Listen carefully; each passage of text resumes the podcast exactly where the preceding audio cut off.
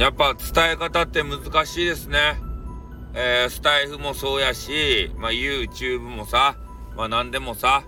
えー、音声配信とか、まあ、こういう配信でね、えー、いろんなことを伝えるっていうのは本当に難しい。ね、自分の意図したところと違ったような捉えられ方もしてしまうもんで、えー、やっぱり我々ね、配信者として、ちょっとは面白おかしくね、えー、話さねばならんというのがあるんですけれども、えー、今回ちょうどね、え平和ガールのあやさんをですね、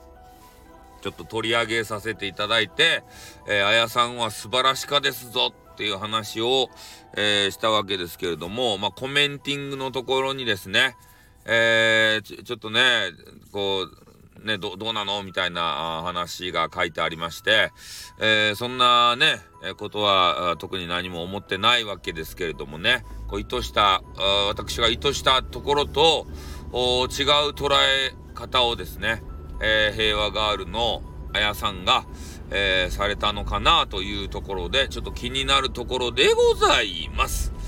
やっぱね、難しいっすね。音声配信つうのは。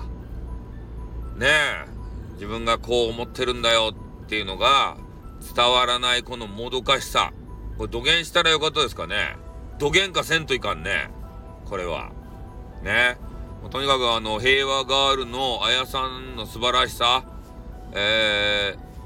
ー、ねそれを伝えたつもりではあるんすけど、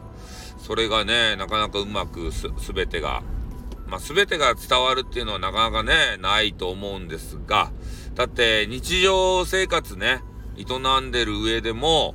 えー、ていうかな、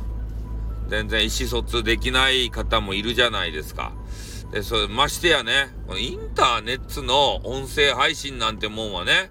もうその人がどんな顔で、えー、そういう話してるかもわからんしさ、どんな態度でね、もう椅子に誰とこね、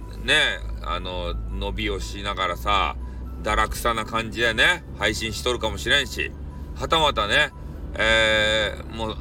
なんていうか、インターネットの、そのスマホの前にね、正座を、裸で正座をしてさ、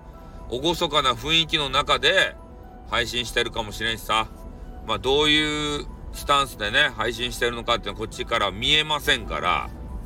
ねえ、まあその点で、まあ、ね、言いたいこと言ってもらうと、こう、ね、嬉しい、こうやって反省もできるわけでありましてね。えー、なので、まあ褒めるときはね、褒めると、極力ギャグを交えないと、